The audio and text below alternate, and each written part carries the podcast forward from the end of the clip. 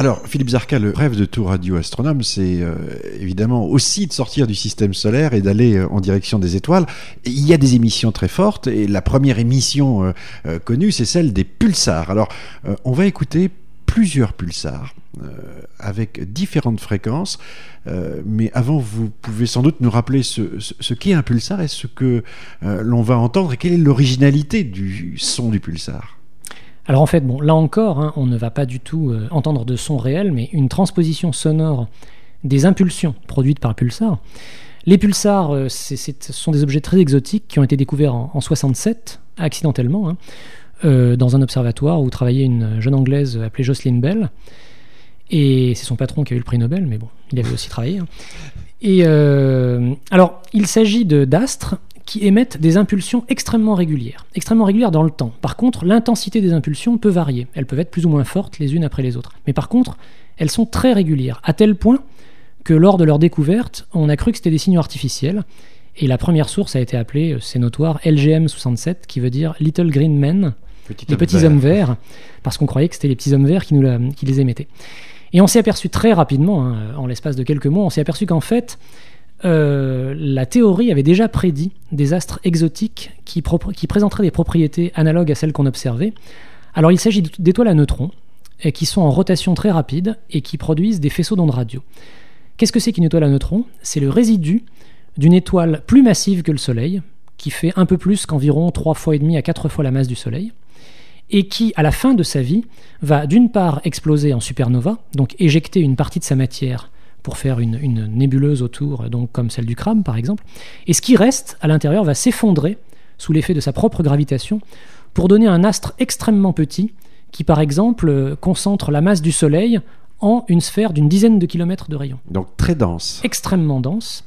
Et alors, vous voyez, le Soleil, c'est un million de kilomètres, hein, en gros. Hein. Là, on est concentré en 10 kilomètres. Alors, par le même phénomène que la patineuse qui replie ses bras, l'astre se met à tourner beaucoup plus vite, ce qu'on appelle la conservation du moment cinétique.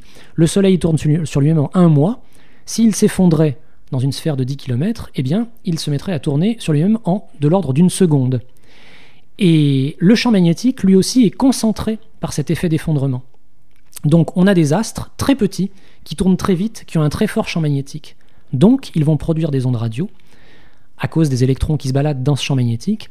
Ces ondes radio sont très directives, comme le faisceau de phare, et quand il y a en général, on pense qu'il y a un faisceau qui sort du pôle nord, un faisceau du pôle sud magnétique de l'astre, et quand la Terre est orientée par hasard dans la bonne direction par rapport à l'un de ces faisceaux, eh bien on est balayé par un faisceau à chaque tour. Alors on écoute un pulsar.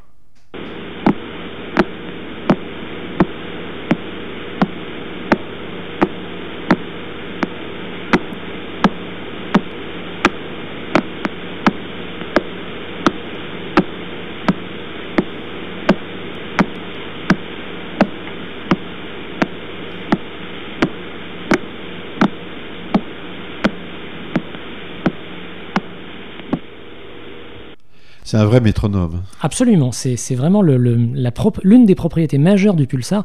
Alors celui-là porte le doux nom de 0329 plus 54. Alors sous ce nom ésotérique se cachent simplement les coordonnées des pulsars. On a l'habitude de nommer les pulsars d'après leurs coordonnées équatoriales dans le ciel, donc c'est 3h29 d'ascension droite, 54 degrés de déclinaison nord. C'est toujours aussi régulier? Alors voilà, les pulsars sont de manière générale très réguliers, ce sont parmi les objets les plus réguliers de, l'univers, hein, puisque encore une fois, c'est une rotation euh, d'un objet qui est dans l'espace vide. De temps en temps, les pulsars euh, ont des petits hoquets. Alors on, en connaît un peu plus d'un millier actuellement, et de temps en temps, ils ont des hoquets. Et la période change très légèrement à la suite d'un de ces hoquets. Elle change très légèrement et définitivement. Jusqu'au hockey suivant, s'il y en a un, euh, il peut y en avoir un des années, des décennies après. Et ces hoquets, on a, on a compris, donc après des études théoriques, qu'il s'agissait en fait d'espèces de, petits tremblements de pulsars. C'est une réorganisation de la matière du pulsar qui se réeffondre sur elle-même et donc qui change le. On a vraiment un effondrement à la surface du pulsar, un, réarrangement de la matière. Ça change un tout petit peu le moment d'inertie, la répartition des masses dans le pulsar. Et comme on conserve le moment cinétique, si on change la, répartition des masses, on va changer un tout petit peu la période de rotation. Les pulsars, Philippe Zarka, ont servi euh, à la métronomie. Euh, ils ont servi à caler des horloges pendant un certain temps. Absolument. En fait, euh, la, métrologie en fait alterne en permanence entre la, les, les, études de laboratoire qui se fondent par exemple sur, les, sur des raies d'atomes de césium par exemple, et puis les études astronomiques qui se fondent sur des objets ultra stables comme les pulsars. Alors euh, régulièrement la, palme de la précision est dans l'un des deux camps.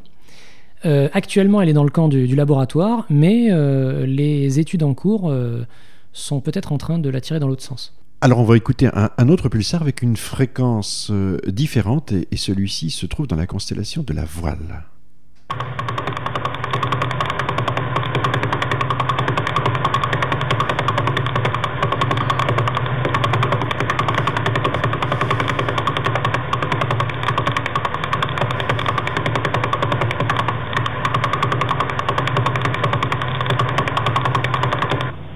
Là, c'est l'école de samba quand même. hein. C'est pas, pas la musique classique. Si, si on compare en fait le, le- le premier qu'on a entendu, le, pulsar euh, 0329, là, il y avait à peu près une, on entendait à peu près une impulsion par seconde. En fait, c'est c'est toutes les 0,7 secondes.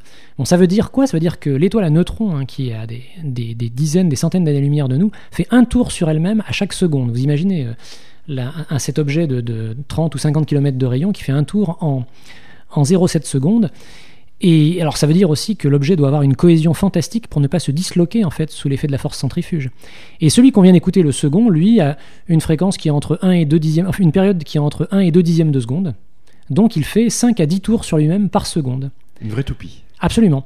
Alors la manière dont ces sons sont produits est très différente de celle dont les sons de Jupiter et du Soleil ont été produits en fait avant. Ici, on ne fait pas vraiment une analyse en fréquence en fait du pulsar. On se sert simplement des variations d'intensité qui sont observées à une fréquence donnée. Donc on observe les impulsions les unes après les autres qui varient euh, en, en intensité mais pas en fréquence, qui sont très régulières. Et on s'en sert pour moduler un générateur de bruit audio. Et c'est ce qui donne en fait ce, ce battement en fait, comme une espèce de métronome. Alors, le célébrissime pulsar, c'est le pulsar du crabe. D'abord parce qu'il a été observé par les Chinois en 1054, 1054. 4, ouais. si mes souvenirs sont bons, voilà. Donc il a été visible dans le ciel à l'œil nu et qu'ensuite on a retrouvé grâce euh, aux instruments modernes euh, cette euh, explosion euh, et retrouvé le cœur de, de la supernova, donc cette étoile à neutrons qui tourne sur elle-même, euh, pulsar du crabe que l'on écoute.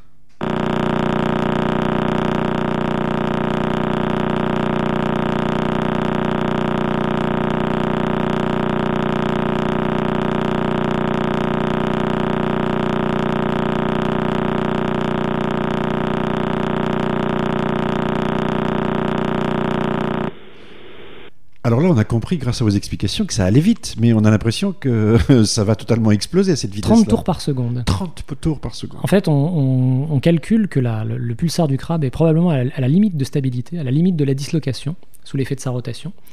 Il y a des pulsars qui tournent beaucoup plus vite que ça, et des pulsars qui... Enfin, euh, c'est resté longtemps l'un des plus rapides. Je pense que ce n'est pas le plus rapide aujourd'hui, mais euh, il y a des pulsars qu'on appelle les pulsars millisecondes, donc qui tournent en quelques millisecondes. Le, le pulsar du crabe, c'est 30 millisecondes. Finalement, au bout d'un certain temps, les, les pulsars ralentissent euh, sans doute euh, à tourner, à perdre de l'énergie, une sorte de ralentissement naturel.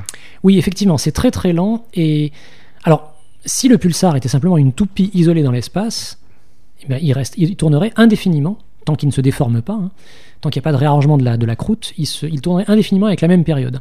En fait, comme on voit par le, fait de l'existence des ondes radio qu'un pulsar possède un champ magnétique, la rotation de ce champ magnétique va entraîner toute la matière chargée au voisinage du, pul- du pulsar dans une espèce de balai infernal en fait de rotation avec le pulsar. Donc on a une espèce de, on, d'entraînement, hein, de moteur de chevaux là qui va d'entraînement centrifuge qui va faire tourner tout le système. Alors ça tourne tellement vite que dès qu'on s'éloigne du pulsar de quelques fois son rayon, la matière est entraînée à une vitesse qui bientôt devient égale à la vitesse de la lumière.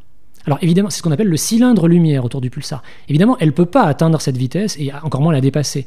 Donc cette matière va freiner, va tirer en arrière. Et cette espèce de frottement magnétique entre le, puls- le champ magnétique du pulsar et la matière ionisée qui est à l'extérieur va effectivement le ralentir, mais le ralentissement est extrêmement lent, extrêmement faible. C'est l'explosion de l'étoile qui met en rotation euh, le cœur du, euh, enfin le pulsar lui-même. C'est au moment de, l'explosion que cette euh, impulsion s'organise pour mettre en, rotation l'étoile? Alors non, pas du tout.